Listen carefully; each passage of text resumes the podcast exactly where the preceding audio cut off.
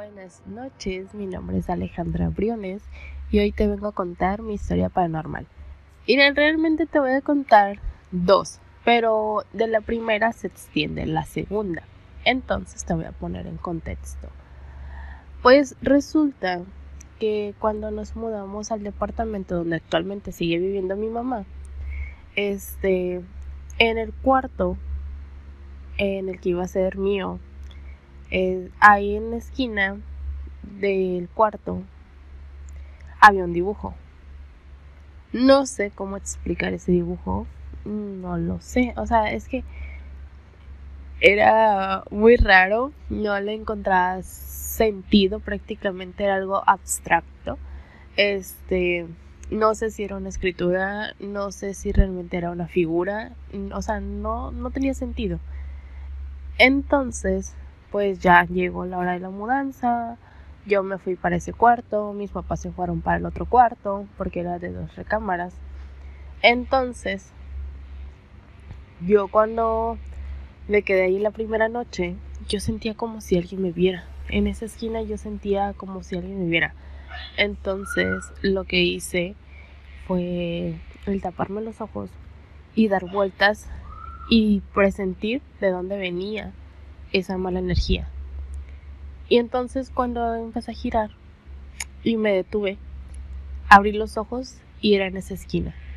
Entonces de ahí me empezaron a pasar muchísimas cosas paranormales. Una de ellas fue que durante una noche todos estábamos dormidos este y recuerdo que, que yo tenía mi puerta abierta. Entonces yo ya estaba agarrando sueñito y de repente siento como me tocan los pies, pero una mano fría, fría, fría, fría, fría, fría. Entonces lo que hice fue pararme e irme a la cámara de mis papás y me acosté al lado de mi papá. Y mi papá se despertó asustado y me dijo, justamente estaba teniendo una pesadilla contigo. La soñé que tú estabas en peligro, o sea, estaba una pesadilla sobre mí, pues. Y nos conectamos ahí mucho. Entonces, me quedé unos días ahí durmiendo en la recámara de mis papás, porque de plano yo no podía dormir en la mía. Entonces, cuando me volví a dormir a mi recámara, pues de ahí me pasó el ver sombras, el ver siluetas de niños, o sea, muchísimas cosas. Cuando en una ocasión mi papá salió entre la madrugada, ahí me tocó el seguirlo, ¿no? O sea, porque pues yo lo vi, entonces yo lo seguí y de repente ya no vi el, coche estacionado en mi cochera, vaya la redundancia. Entonces asimilé que mi papá había salido. Eh, y en eso, pues yo me asomé, o sea, todo para esto yo me asomé por la ventana que daba hacia la calle, ¿no? Entonces, haz de cuenta que yo me regresé a mi cama y de repente sentí como si alguien subiera las escaleras.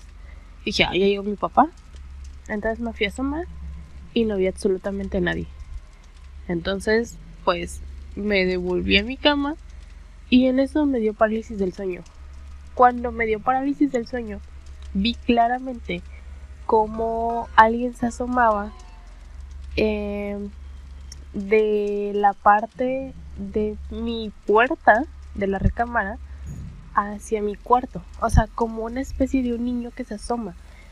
Entonces, pues, o sea, yo te digo, para esto yo no estaba nada dormida, yo no tenía sueño, yo estaba muy despierta porque estaba esperando a mi papá. Y se me hizo algo sorprendente, pero realmente no me podía mover, nada, podía mover los ojos.